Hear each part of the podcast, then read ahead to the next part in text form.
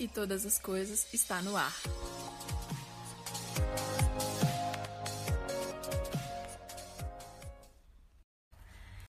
E aí, galera, beleza?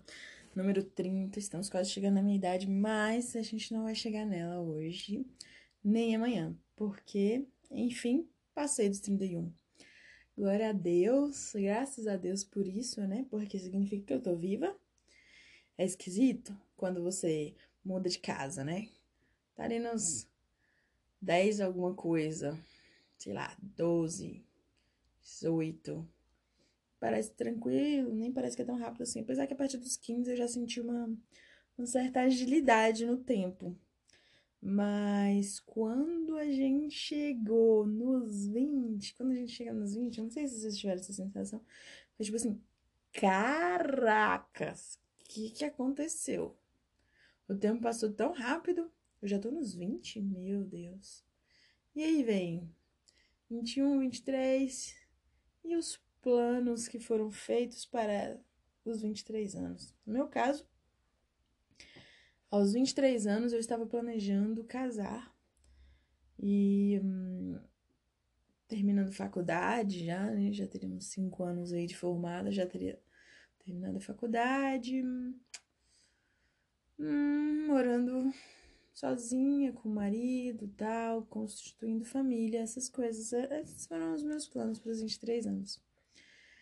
E o tempo passou e os 23 chegaram e realmente houve um tempo de de estar tá noiva e a possibilidade de casar, mas não aconteceu. Na verdade, foi tudo diferente do que eu tinha planejado. No fim das contas, hoje eu estou com 32 anos, ainda não casei. Coloco isso diante do Senhor para que ele cuide, para que ele abençoe Obviamente, sou uma pessoa que gosta de conversar, que gosta de bater papo, porque isso daí faz parte do processo. Se dá a oportunidade de conhecer alguém, mas é isso, momento solteira. E hum, tudo diferente. Quando eu tinha 29, 29 para 30, eu me mudei Saí de casa, optei por isso, independente do casamento. Não foi o que eu imaginei, eu tinha planejado sair de casa somente casada. Mas a vida me levou para outros caminhos e é interessante como a gente faz planos, mas quem dirige os passos é o Senhor. E nesse caminhar eu percebi o quanto nós temos que valorizar aquilo que nós temos e o quanto nós temos que ser persistentes com aquilo que nós sonhamos, com aquilo que nós ansiamos. Por quê? Porque caso nós não sejamos persistentes, nós não vamos viver aquilo que nós queremos. Então a gente tem que deixar realmente a preguiça de lado, realmente a procrastinação de lado e começar a agir. Seja em oração, seja em consagração, em jejum, seja no estudar, seja no falar, seja no fazer. Quantas vezes nós viramos para Deus e falamos: Ai, como eu tô cansada. Nossa, eu tô muito cansada, Deus, eu tô exausto. Porque eu não aguento, eu sou difícil demais para ser um ser humano. Eu sou estúpida, eu sou burra, eu sou, sei lá, qualquer coisa. Eu não sei de nada, eu não tenho inteligência, eu não sei, eu não aprendi a sabedoria, eu não tenho conhecimento do santo, eu não tenho conhecimento dos profetas, eu não tenho conhecimento da palavra. Quantas vezes a gente pensa assim na nossa vida? E quem realmente subiu e desceu dos céus para ter o conhecimento pleno de todas as coisas? Quem conseguiu segurar o vento nas suas mãos? O que, que isso quer dizer? Como assim segurar o vento? Quando a gente fala de segurar o vento, a gente está falando de.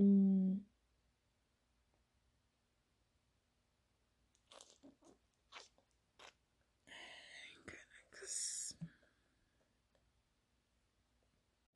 No sentido de quem tem controle sobre as coisas. Quem que consegue fazer isso? Do extremo ao outro, Deus sustenta os ares. O Senhor tem manifestado o poder e a glória dele. E nós vemos somente um homem caminhando nessa terra e conseguindo ter todo esse conhecimento, toda essa sabedoria, conseguindo controlar os ventos e até mesmo caminhar sobre as águas.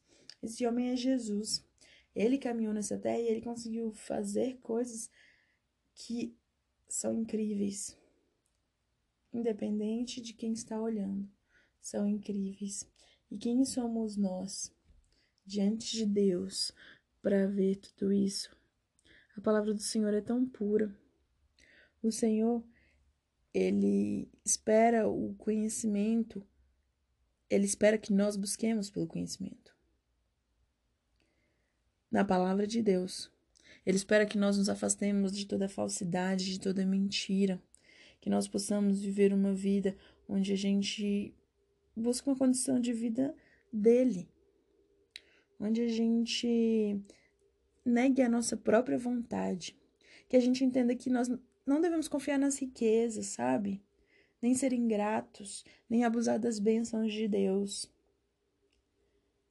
E também nós não devemos fazer falsos juramentos como os pobres fazem, às vezes para agradar outros homens, às vezes para negar alguma coisa. Nós não devemos ser pessoas que falam mentiras, que fazem calúnias.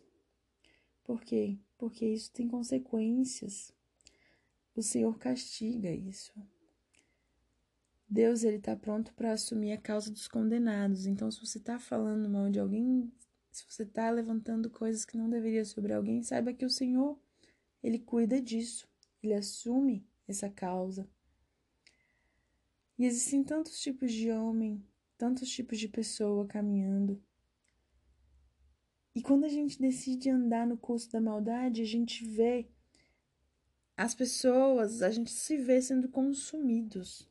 Consumidos porque nós estamos praticando aquilo que é errado. Tem um, um provérbio que fala assim: a sanguessuga tem duas filhas, e as duas se chamam Dá e Dá. Por quê? Porque elas não se fartam nunca. Imagina caminhar com alguém que nunca está satisfeito, que está sempre reclamando, que está sempre pedindo mais, que está sempre exigindo. Imagina ser alguém que está sempre exigindo, sempre reclamando, sempre querendo mais, no sentido de realmente ser insaciável. É difícil demais. Existem quatro coisas que são insaciáveis: o mundo dos mortos, é insaciável. O ventre infértil, aquele que não pode engravidar. A terra, porque ela não se farta de água, sempre vai pedir mais. E o fogo, que nunca diz basta, ele consome tudo que está ao redor dele. Imagina ser como um desses quatro. Ou o mundo dos mortos, ou a sepultura, ou o ventre estéreo, ou a terra, ou o fogo. Seria viver de uma maneira impossível. Impossível. Já existem três coisas que são maravilhosas: o caminho da águia no céu, o caminho da cobra na rocha, o caminho do navio no meio do mar e o caminho do homem como uma moça. Sabe coisas maravilhosas? que são caminhos que às vezes a gente nem consegue viver, que às vezes a gente nem consegue alcançar.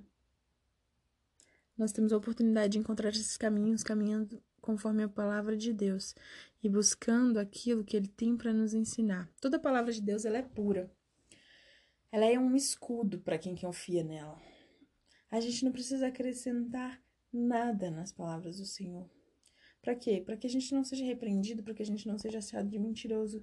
Nós temos que aprender a simplesmente compartilhar aquilo que a palavra de Deus está dizendo. E aí a gente vai ver o milagre acontecendo. Simplesmente nós temos que aprender a orar e pedir ao Senhor aquilo que, que é da vontade dele. E buscar viver conforme ele tem buscado.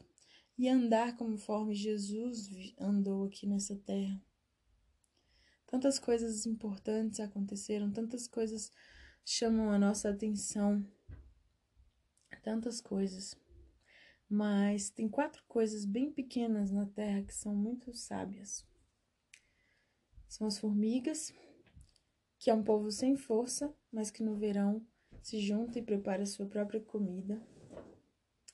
Nós temos os gafanhotos, que conseguem caminhar em bandos, mesmo não tendo reis. Nós temos a lagartixa, que consegue apanhar as coisas com as suas mãos, que consegue ir para todos os lugares, até nos palácios. Independente de onde ela tá, ela consegue ir até nos palácios. E nós temos um animal chamado argenaz. Eles são como esquilos, encontrados na Europa. Eles não são um povo, poderoso, mas eles fazem da sua casa, suas casas nas rochas. Ou seja, eles sabem o lugar seguro onde eles têm que estar para poder ficar bem. Então, a gente tem a oportunidade de aprender com esses que são pequenos, mas que, que trazem um, um ensinamento. Tem quatro que tem um passo elegante. Quatro animais que tem um passo elegante, quatro pessoas, coisas, né? Que, que é o leão, que é o mais forte dos animais, que não foge de nada. O galo, que anda sempre ereto, e o bode, que caminha na frente, e o rei. O rei a gente não pode resistir. Por quê? Porque quando um rei está caminhando, ele não caminha sozinho. O rei ele caminha com o povo atrás, com o coração do povo nas suas mãos. O bode ele marcha para frente, na frente do rebanho de maneira firme, com coragem, com resolução para os problemas, para lutar pelo rebanho.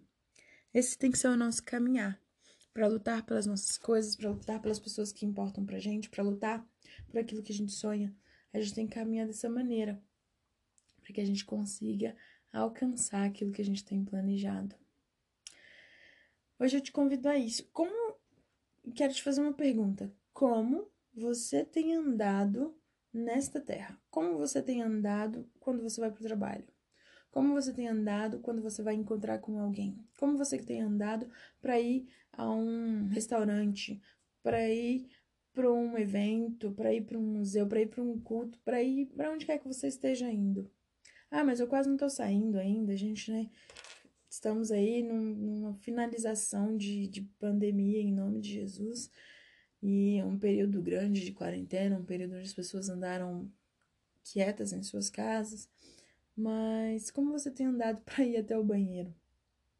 Como você tem andado para ir até a cozinha? Você está andando de forma imponente, de forma corajosa, de forma protetora ou não?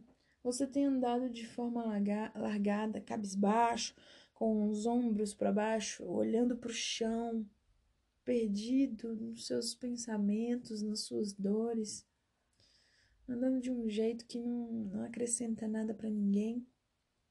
Como você tem andado?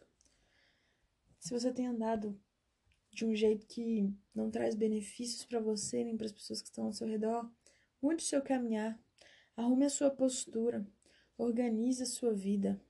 Levanta a cabeça, literalmente, não estou só falando de, de levantar a cabeça no sentido figurada, mas eu tô falando de levantar a cabeça no sentido real aqui que tá acontecendo. Levanta sua cabeça, arruma os seus ombros, a sua postura, o seu corpo fala. Então fale o quanto você quer andar conforme esses que andam de maneira corajosa. Fale para as pessoas, elas vão perceber.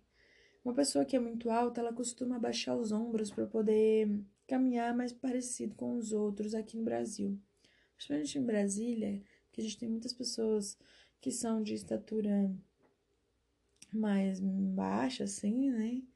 E então, a pessoa que é muito alta, principalmente a menina, ela tem vergonha, então ela abaixa os ombros e caminha de forma cabisbaixa. Eu já te digo, não caminhe de forma cabisbaixa. Caminhe de ombros levantados, de cabeça erguida e veja a diferença na sua vida só de, pelo fato de você ter mudado de postura. Agora mude também de postura nas suas atitudes, para que você alcance aquilo que você deseja, para que você consiga proteger aqueles que estão ao seu redor, para que você seja uma pessoa corajosa e viva o melhor de Deus nessa terra. Fica aí o desafio, um beijo, até a próxima.